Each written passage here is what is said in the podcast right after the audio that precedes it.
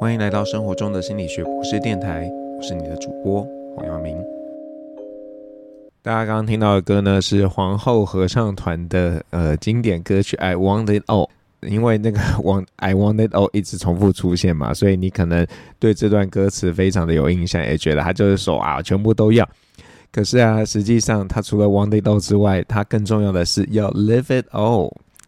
那大家如果没有想要 live it all，只想要 want it all，那就很像有点本末倒置了。那为什么要听这首歌呢？因为啊，今天想跟大家聊一聊，就是很多时候呢，我们都在追求更多、更多、更多，但是呢，在追求这个更多的时候，我们是不是真的得到更多了呢？可能不一定哦。那前一阵子啊，就是呃，有个学生嘛，他来找我签这个辅系的申请单。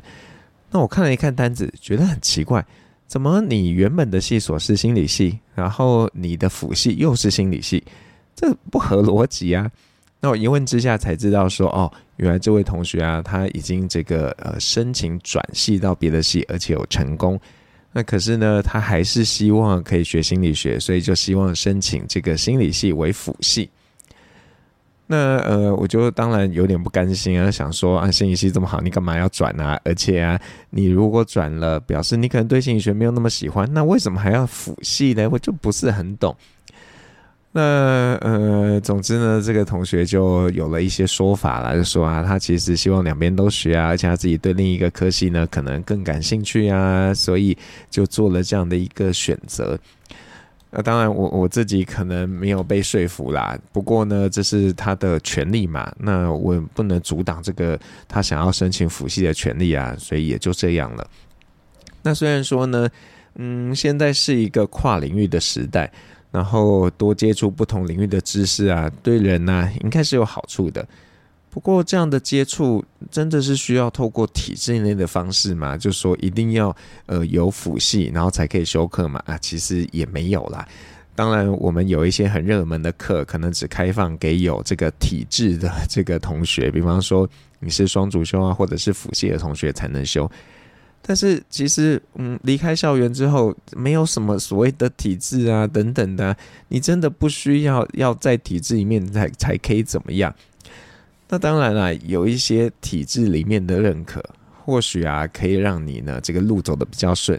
比方说啊，你拿了什么证书啊？他上面说哦，你辅系心理系，他们就觉得哦哦，你你是懂心理学的。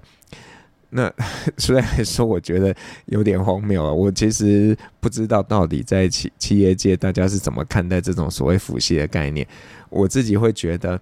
嗯，与其看到一个证书上面的东西，我更期待的是你是不是有做了什么，有什么成果可以让我看呢？我觉得成果比起那些这个所谓的证明啊、证照啊更有意义。但我想我可能是少数啦，因为多数人还是觉得有一个证照、有一个证书其实很不错的，所以才会发现啊，什么议题很夯的时候，这种证书就非常多。比方说现在 ESG 很夯嘛，就各种 ESG 的东西多到一个爆炸，而且这些东西啊，其实还蛮贵的。我还看到有一个是，嗯，你上课就要花钱，那你上完课之后，你理论上已经得到这个知识啦，应该就要被认可了吧？哦，没有哦，如果啊，你还想要拿到证书啊，要多花六千块。嗯，那为什么他们敢开这个价钱？我想应该是他们觉得很多人会认为有这个证书很重要，对他们是有帮助的，然后可能也确实有帮助，所以他们还愿意多花六千块去拿那个证书。好，但是我我自己是这样觉得啦。我觉得，嗯，这么多的课程也好，证书也好，我觉得他在贩售一种对抗焦虑的解药。因为人会担心啊，哎呀，我自己是不够跨领域啊，没有这个其他专业职能，缺乏竞争力，所以呢，就会想要用各种的方式来帮自己加分。那当然也希望啊，自己加分之后啊，可以成为这个职场的常胜军。这样的氛围呢，其实啊，在校园中可以看到啊，它特别是在这个呃寒暑假的时候啊，就有各种的认证课程问世，各式各样都有。那我不能否认说参与这些课程啊，对人应该是有帮助的。但是你说你真的要透过参加这些可能价值不菲的课程，才可以有同样的获得吗？嗯，我不是这样想的啦。好，那虽然我们刚刚在讨论这个知识嘛。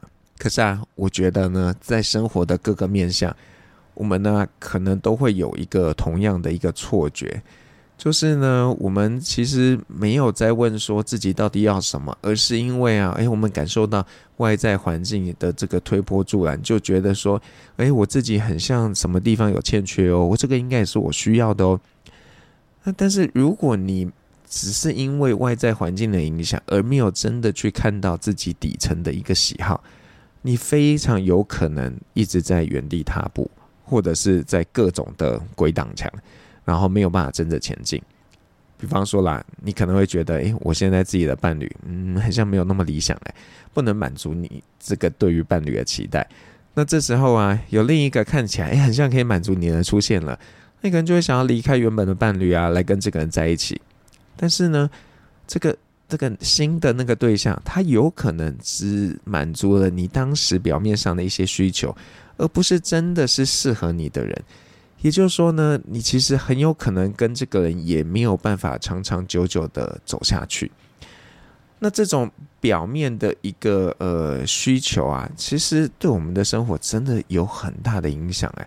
而我们真的就是很容易被这种表面的需求打动啊，而没有真的去思考说自己到底底层有什么样的需要。那我分享一个我有点羞愧的例子，就是呢，我记得在我家呃老二出生的时候啊，那我去英国开会嘛，然后在饭店休息的时候看广告，然后看到哎呀哇，这个东西好棒哦，这是一个卖这个奶嘴清洗器的广告。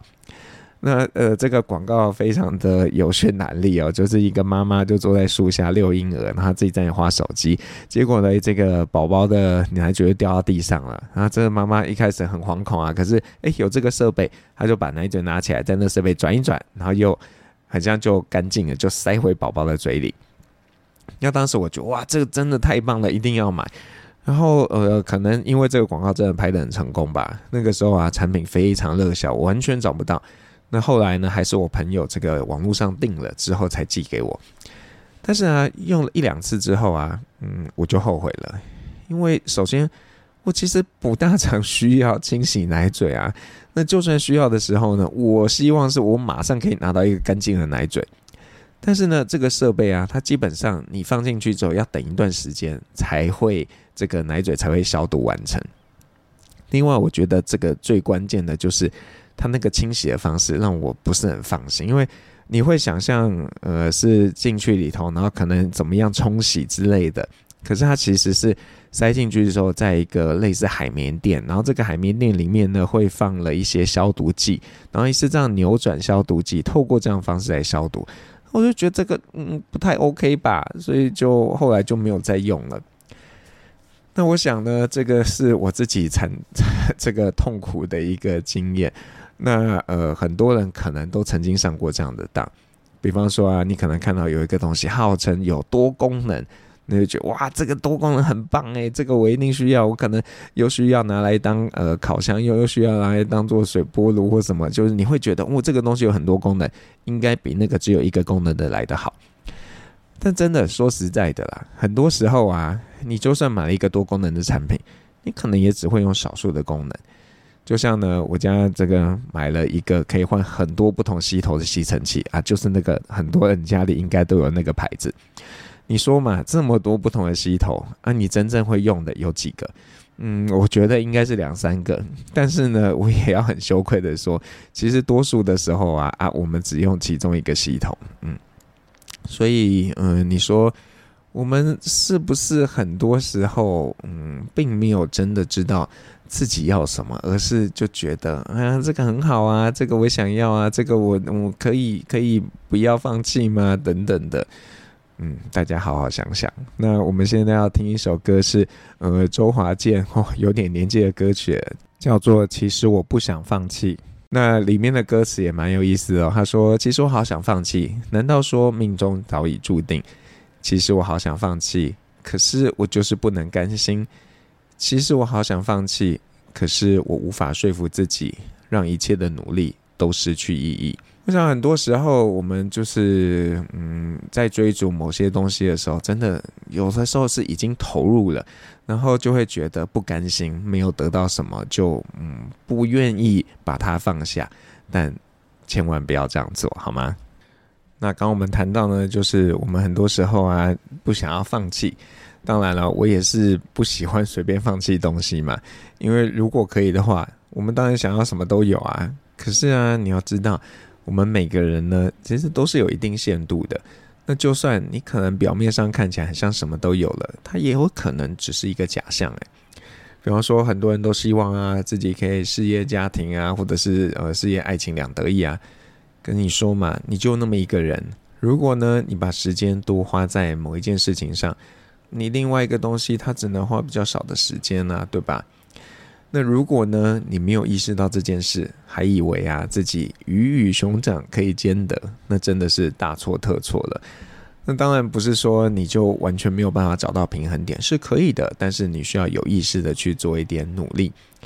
就像之前看那个人选之人造浪者的时候，这个嘉靖嘛。他不是说花太多时间在这个自己的工作上，然后忽略他的家人。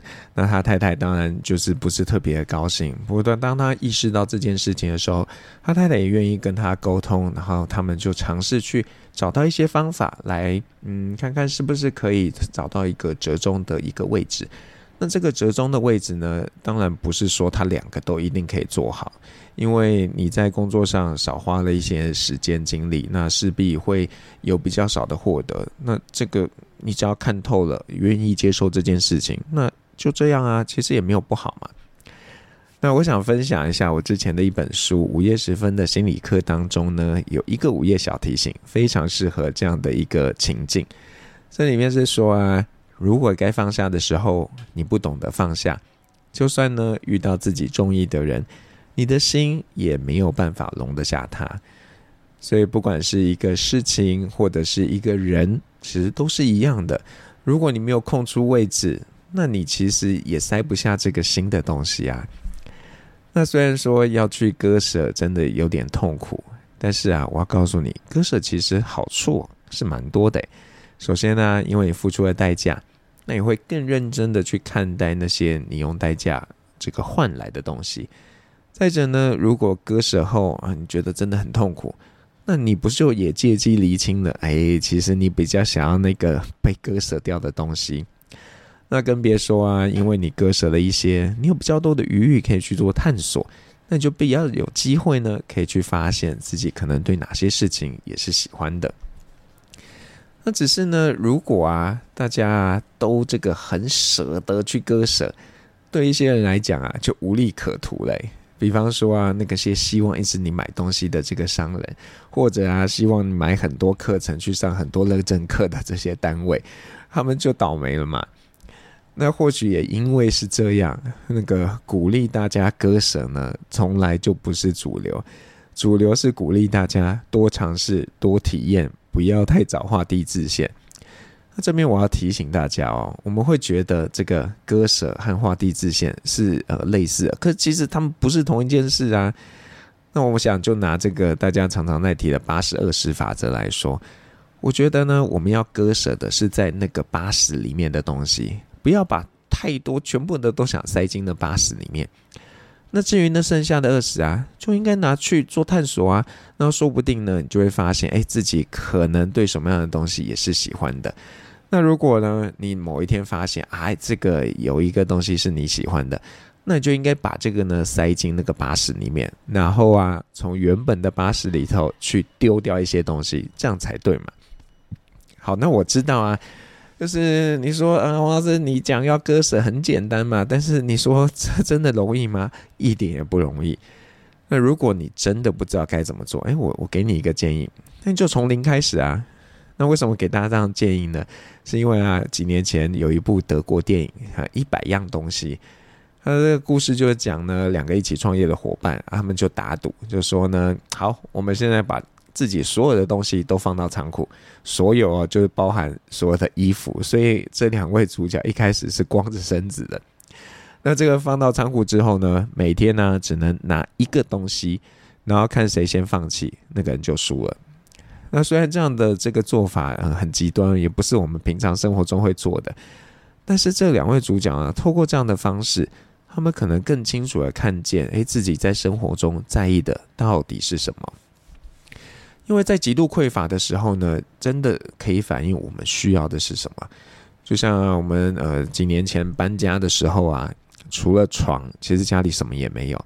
那因为啊，我们家电都是网购的，他就没办法说像你去传统这个家这个家电商店啊，你就跟他说啊，老板帮我们送洗衣机、送冰箱，那老板就会帮你都凑好之后一次送给你。